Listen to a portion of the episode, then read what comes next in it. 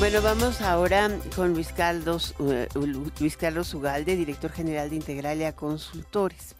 Em, el pasado primero de diciembre, el presidente Andrés Manuel López Obrador y su gobierno cumplieron cinco años al frente de la administración pública en nuestro país. Eh, fue electo para el periodo de 2018 al 2023.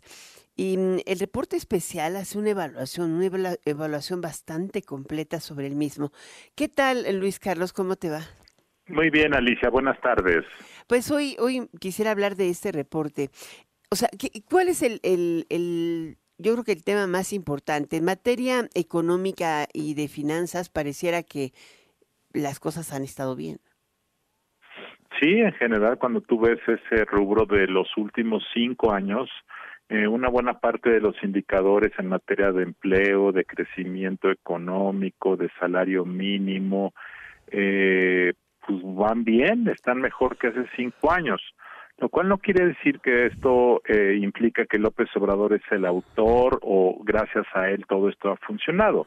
Muchas de estas cosas son gracias a el entorno económico mundial, mucho de esto se debe al papel del Banco de México, que es un órgano autónomo, mucho de esto se debe a otros factores, pero también a la acción del gobierno de López Obrador. Entonces, en balance, cuando ves todo en su conjunto, pues sí hay muchos indicadores que efectivamente han avanzado, algunos han retrocedido, pero el balance en materia económica financiera, sin duda parece ser más positivo que negativo. Me llama mucho la atención que en materia económica hemos avanzado, sí, en masa salarial, o sea, empleo y salario, ingreso, eh, puestos de trabajo eh, eh, formales han crecido tal vez mucho más los informales, pero lo que sí ha bajado es el, el tema de la productividad laboral y también de la competitividad económica.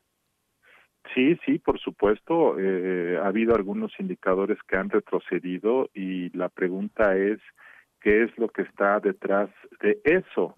Este y claramente eso, pues sí es un tema porque muchos argumentan que eh, la economía está estable, que ha habido crecimiento económico, pero que el potencial de la economía para los próximos 25 años no ha mejorado eh, y de hecho, la economía mexicana, el tamaño de la economía mexicana, el PIB de la economía mexicana está prácticamente igual, un poco arriba, pero un poco igual que hace cinco años.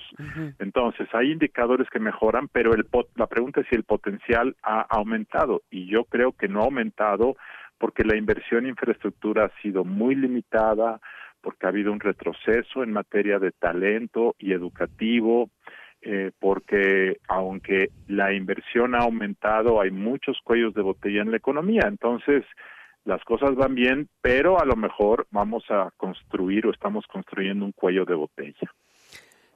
Pues esa es una de las advertencias. Ahora, en materia de desarrollo social, ¿qué es lo destacable?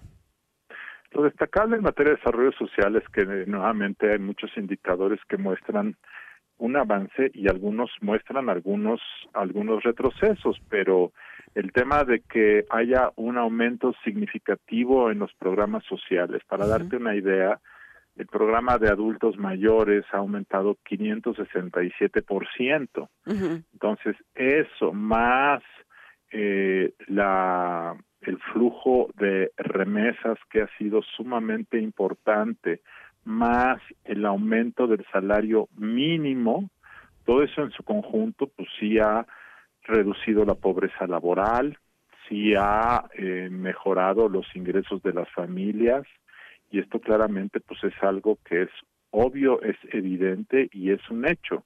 Ahora, de la mano de eso, eh, también es cierto que como nunca antes se colapsó el acceso a los servicios de salud. Entonces, por una parte tienes más dinero en la bolsa, pero por otra parte tienes que pagar las medicinas y tienes que pagar consultas en eh, consultorios privados. Entonces, ahí hay una dicotomía que lo que se argumenta es que sí hay más ingreso corriente, pero eres más vulnerable frente a shocks, porque una eh, enfermedad catastrófica pues sí te puede mandar al precipicio de la pobreza. Entonces, digamos, están estas dos cosas que coexisten a la vez y que en mi opinión, pues sí, la gente en el corto plazo está mejor, por supuesto, pero estructuralmente la gente es muy vulnerable por el tema de la cobertura de salud. Mm.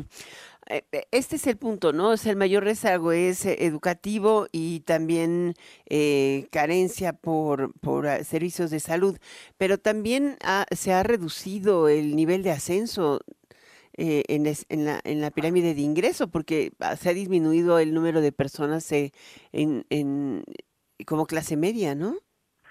Mira, este, efectivamente la pobreza se ha reducido, eh, pero claramente, digamos, la movilidad social es un tema que está estancado.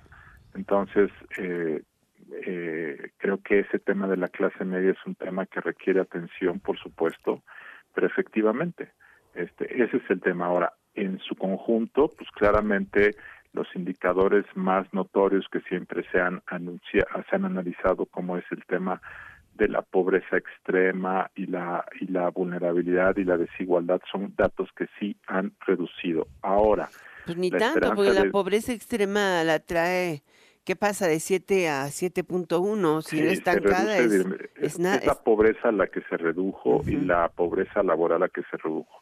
Ahora hay un retroceso en esperanza de vida al nacer, hay un pequeño retroceso, estancamiento en el índice de desarrollo humano que mide el programa de las Naciones Unidas. Eh, el PIB per cápita medido en dólares retrocede. Eh, entonces, eh, pues hay claroscuros, pero en el corto plazo lo que la gente valora en este momento es que tiene más dinero para hoy comprar cosas, mañana desayunar y comprarse un refrigerador. Eso sí, a mediano plazo, eso significa que estaremos estructuralmente saliendo del problema de la desigualdad y de la pobreza. Definitivamente no, porque basta con que el ingreso corriente se te caiga para que toda esta gente regrese a su estatus anterior. Y lo que realmente soluciona el problema de la pobreza, estructuralmente hablando, es la educación y la salud notoriamente, y en eso hay un retroceso. Y sí, 22.9 puntos porcentuales simplemente en servicios de salud, eso es, es terrible, ¿no? Ahora, en, en el siguiente rubro que es calidad de la democracia, ¿cómo nos vemos? Ahí, está, ahí, ahí, hay más eh, retrocesos que avances, ahí en buena parte de los rubros hay retrocesos, los indicadores que miden la democracia y su calidad eh, retroceden, este hay un aumento en la felicidad eh, que mide la ONU, pero digamos en temas de calidad de la democracia y de corrupción, que es una de las grandes promesas de este gobierno, hay retrocesos. Entonces ahí en ese rubro de democracia vamos para atrás. Y hay cosas que aquí no se miden, como es el tema de la supervisión del gobierno, los pesos y contrapesos, todo el tema de la división de poderes y los controles que una democracia debe tener que aquí no se miden, pero yo te diría que el tema de la corrupción, que fue la promesa de López Obrador, los indicadores que hay muestran que vamos para atrás y este fue uno de los asuntos que López Obrador prometió. ¿Y por qué va para atrás? Pues porque este gobierno improvisa, no hay planeación, no hay indicadores, no hay controles del Congreso y hay adjudicaciones directas y en un entorno así pues es obvio que el tema de la corrupción va para arriba. Y la última, seguridad, justicia y derechos humanos. Em, digo, después de lo que hemos estado relatando del viernes, pero lo que todos los días informamos en estos espacios, en todos los noticieros, parece que ni justicia ni derecho. Pues sí, aquí, aquí este, la inseguridad sigue siendo un fenómeno muy grave. El gobierno presume y es cierto que los homicidios eh, se han reducido, pero ese es un indicador, no es el único y a veces ni siquiera el más importante. El que más daña la economía es la extorsión y eso ha, ha aumentado 56%.